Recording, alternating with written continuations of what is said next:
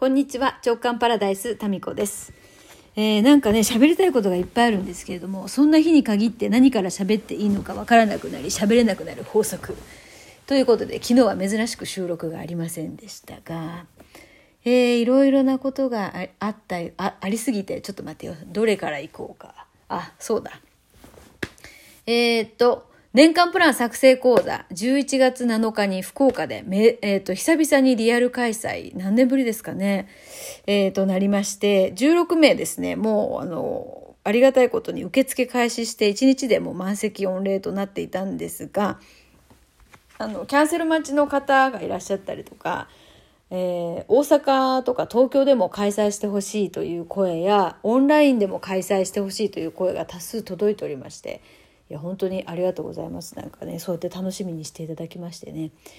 で、えー、大幅にね人数を増やすということは考えてなかったんですけれどもキャンセル待ちの方がですね4名いらっしゃったんですね。少なくともその4名の方はなんとかですね参加していただけないかということで少し大きいお部屋を借りましてそして4席だけもうちまちましててすいませんね本当に。4席だけ増やしたんですね。えー、そしてそれをキャンセル待ちの方にご連絡したんですけどもキャンセル待ちの方の中でもやっぱり行けなくなっちゃった方とかがいて、えー、2席あの埋まったんですけど2席はまだ空いていてでその2席は今日の朝メルマガタミチャンネルでお知らせしたところあっという間に2席ですね埋まりまして今年の年末プラン作成講座は20名での開催となりました参加の皆さん楽しみにしていてください。で、またその、えー、満席になった後にですね、一瞬迷った隙に満席になってしまったという方からですね、キャンセル待ちのキャンセル待ちというか、えー、またキャンセル待ちをいただいておりましてね、エンドレスキャンセル待ちみたいになっておりますが、まあ、もしね、またキャンセルが出ましたら、今キャンセル待ちいただいている方にご連絡いたしますので、お待ちください。えっ、ー、と、お便りでね、その年間プラン講座についてのお便りで、ランさん、いつも楽しく聞かせていただいております。どこに送ろうかと迷い、ここで質問します。年間プラン作成講座のオンラインでの開催をお願いしたいです。そう、去年はね、オンラインのみでやりましたもんね。え福岡でリアル開催には行けなくて残念に思っている方も多いはず。リアルの方とは差をつけてもらって構わないのでご検討お願いします。ありがとうございます。そういうお声をいただきましてね。いや、あの、オンライン開催とか、その、大阪、東京での開催もですね、一瞬、こう、スケジュールをね、にらめっこして考えてみたんですけど、ちょっとね、今年はですね、何かと予定がうっかり詰まっておりまして、というのは、あの、長男がですね、受験生で、なんかで保護者がそこに関わってくることが、まあ、塾とかですね、学校絡みとかで、あと運動会があったりね、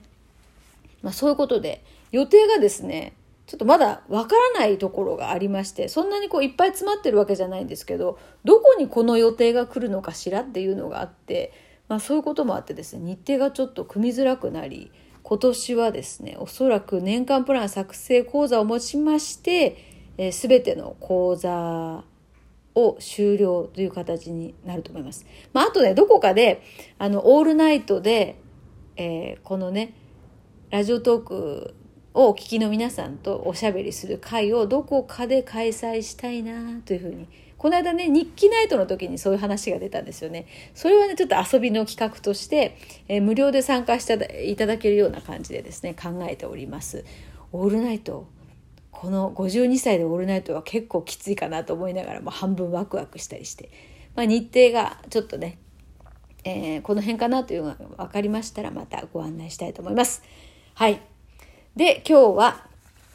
そう、週刊のぞらじ。今ね、ちょっとネタをね、今週はいろいろありましてね、えー、迷い中です、ネタを。結構週刊のぞらじさ、謎に時間かかるんだよね。なぜかっていうと、どれにしようかなって、あんまりいっぱいね、あってもあれなんで、えー、3つぐらいに話題を絞ってですね、あま、このラジオの裏側が覗ける有料メルマが覗けるラジオなんですが、まあ、SNS には、出し出せない、まあ、出しても映えない写真をですね、えー、こっそりお届けするということで。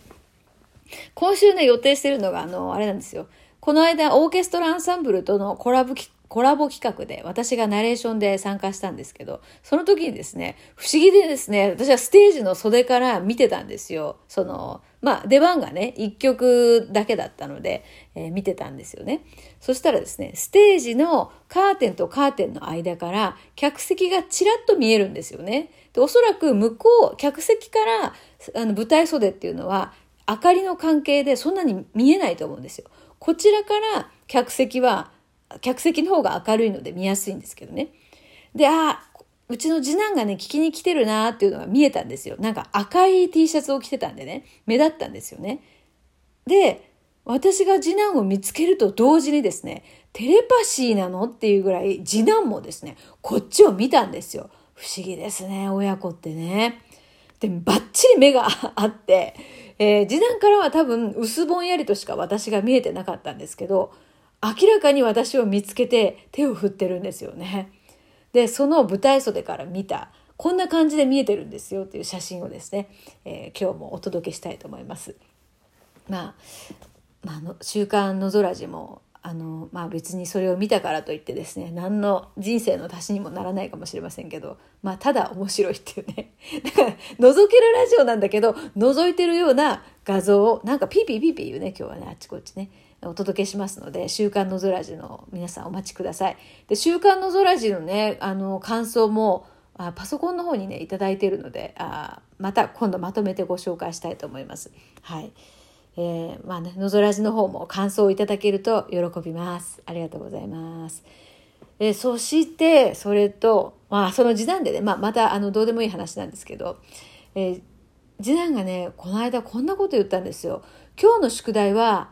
えー、サンプリ、サンプリだけって。サンプリって何、何のことか分かります？サンプリ。え？って聞き返したら、算数のプリントっていう。びっくり。算数のプリントって言わないんですね今時の小学生はサンプリってサンプリだって何でもね略しちゃうんですねでこうやってもういろいろのいろいろな物事をですね省略して、えー、ね言葉を言うことも少なくしていくんですね。えでめっちゃお腹ぐるぐるなってるの入りましたこれ。入ってるかな？まだ今日はご飯を食べてないですね。もう準備してあるんですけど、あの、喋ってから食べようと思ったら、お腹まで喋りました。もう、お腹もおしゃべりというタミコです。私ね、お腹鳴りやすいんですよ。なんで？これね、お腹鳴るって何かあるのかな？腸の長さとか何か特徴があるんでしょうか？いやあのアナウンサー時代もですねよくお腹が鳴ってたんですね。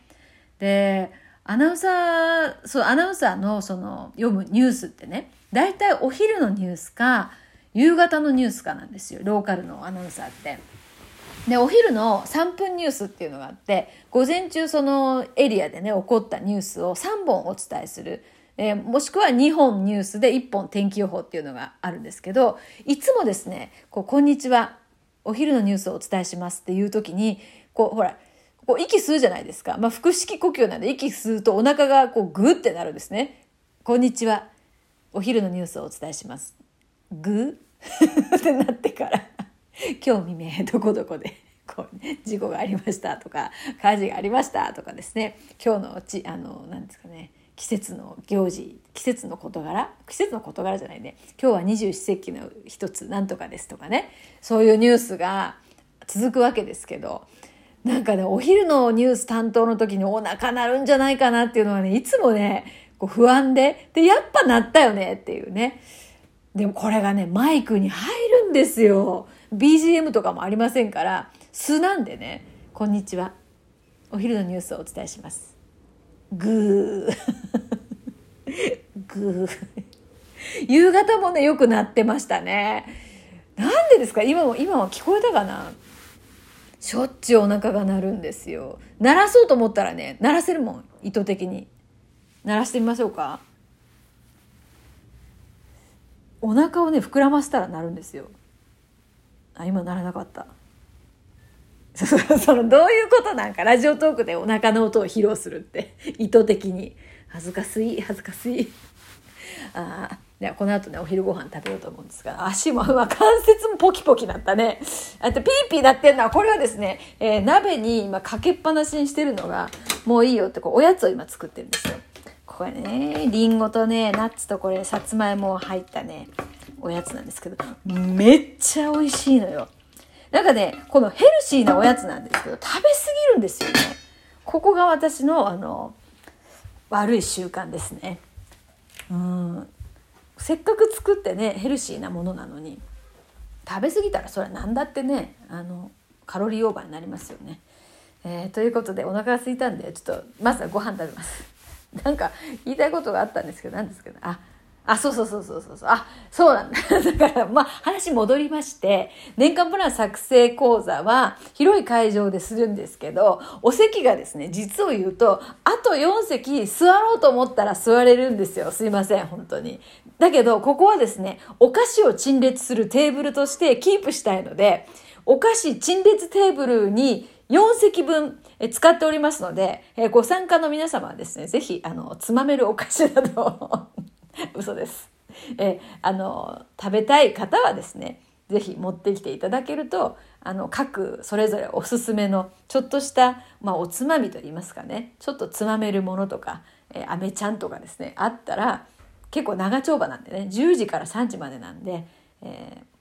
まあちょっと集中してできるかなと思っております。私何持っていこうかな。なんかお菓子食べる会じゃないですからね。年間プランを今年を振り返り、2023年の展望をそれぞれ、えー、ワクワクですね、えー、寝ると。寝るじゃないですけど、まあそういう時間なんでワークシートをちゃんと準備していきますんでね、楽しみにしていてください。はい。えー、ということで年間プラン作成講座は、えー、増席しましたが満席になってしまいまして間に合わなかった方申し訳ございません。